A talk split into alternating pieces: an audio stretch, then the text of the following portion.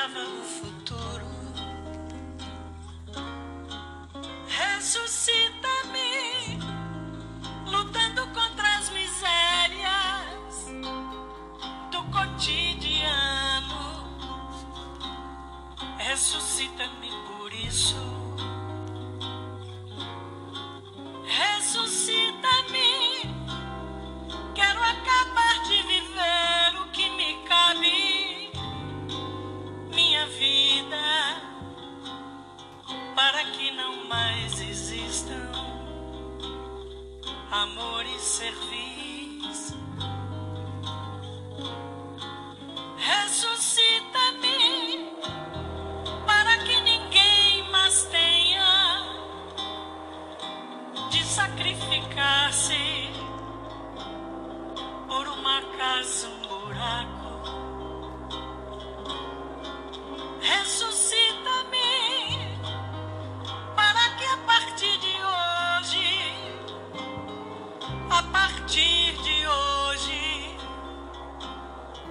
A família se transforme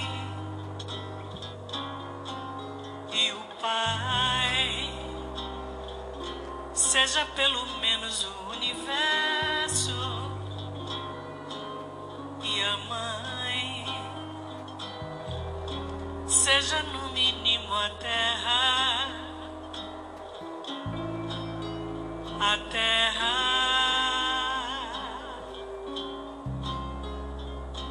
a terra.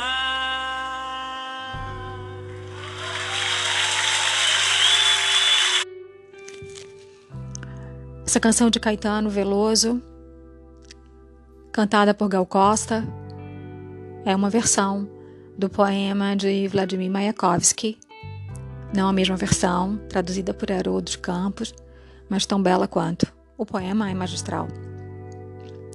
Nós estamos usando o poema e canção para falar sobre a ressurreição empreendida por La Loba. Estamos cantando no grupo e estamos ressuscitando também. Ressuscitando em termos também de consciência, porque à medida que os capítulos foram avançando, a gente pode dizer que foi entendendo melhor essa ressurreição de La Loba. A ressurreição que La Loba empreende quando ela monta a alçada dos lobos, quando ela monta a alçada da mulher que foi deixada para morrer no deserto. Ressuscita-me, para que não haja mais amor e serviço, canta Gal Costa, de acordo com o que Caetano foi interpretando do poema de Vladimir Mayakovsky. Nós podemos dizer que estamos fazendo isso, ou que estamos cantando junto com as personagens de mulheres que correm com os lobos. Começando com a mulher que foi deixada para morrer do deserto, seguindo pela esposa do Barba Azul, por Vasalisa, pelo Patinho Feio, pela menina dos sapatos vermelhos,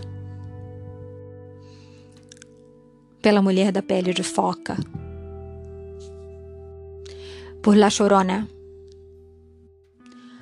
a menininha dos fósforos e o velho exausto do conto Os Três Cabelos de Ouro. Muitas mulheres, como essas personagens, amavam seus sintomas, amavam mais os seus sintomas do que a elas mesmas. E precisavam, precisaram, precisam, assim como nós, ser ressuscitadas por La Loba, a mulher selvagem que vai sendo reencontrada na nossa psique. Nesse sentido, nós vamos falar nesse livro sobre a questão, uma questão importantíssima, que é um sintoma peculiar a muitas mulheres, quem sabe, não sei se a todas, mas pelo menos a grande parte das mulheres, que é a dependência afetiva. Nós estamos cantando sobre os ossos, justamente para lembrar as mulheres, muitas mulheres que nos escutam e a, me, e a nós mesmas, que não se cura de todo. Como diz a própria Clarissa, não se pode se curar de todo do sintoma, mas se pode tratá-lo. E uma forma de fazer isso, sem dúvida, é conhecê-lo e é cantar sobre eles, usando o hino da ressurreição de La Loba. Vamos voltar à introdução do livro aqui nesse momento. Neste episódio. Não vamos ler a introdução inteira. Ele vai continuar sendo lido no próximo episódio. E depois, sim, vamos ao capítulo 1 sobre a ressurreição. Introdução Cantando sobre os ossos. A fauna silvestre e a mulher selvagem são espécies em risco de extinção. Observamos ao longo dos séculos a pilhagem, a redução do espaço e o esmagamento da natureza instintiva feminina. Durante longos períodos, ela foi mal gerida, à semelhança da fauna silvestre e das florestas virgens. Há alguns milênios, sempre que lhe viramos as costas, ela é relegada às regiões mais pobres da psique as terras espirituais da mulher selvagem, durante o curso da história, foram saqueadas ou queimadas, com seus refúgios destruídos e seus ciclos naturais transformados à força e ritmos artificiais para agradar os outros.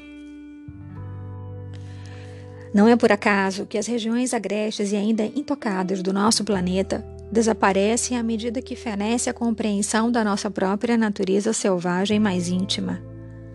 Não é tão difícil compreender porque as velhas florestas e as mulheres velhas não são consideradas reservas de grande importância. Não há tanto mistério nisso. Não é coincidência que os lobos e coiotes, os ursos e as mulheres rebeldes tenham reputações semelhantes.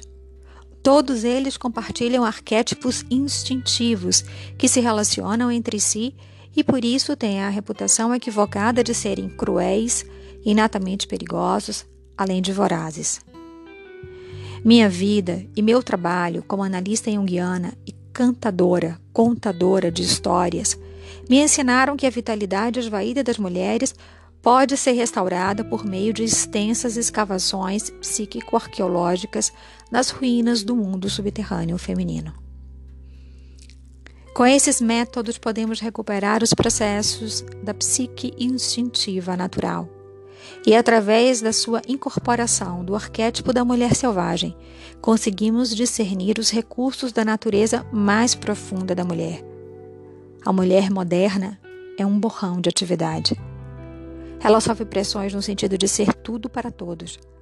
A velha sabedoria há muito não se manifesta.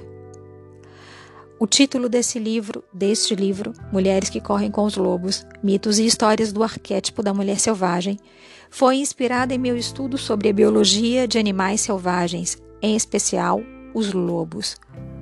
Os, os estudos dos lobos, canis lupus e canis rufus, são como a história das mulheres no que diz respeito à sua vivacidade e à sua labuta. Os lobos saudáveis e as mulheres saudáveis têm certas características psíquicas em comum: percepção aguçada, espírito brincalhão, e uma elevada capacidade para a devoção. Os lobos e as mulheres são gregários por natureza, curiosos, dotados de grande resistência e força.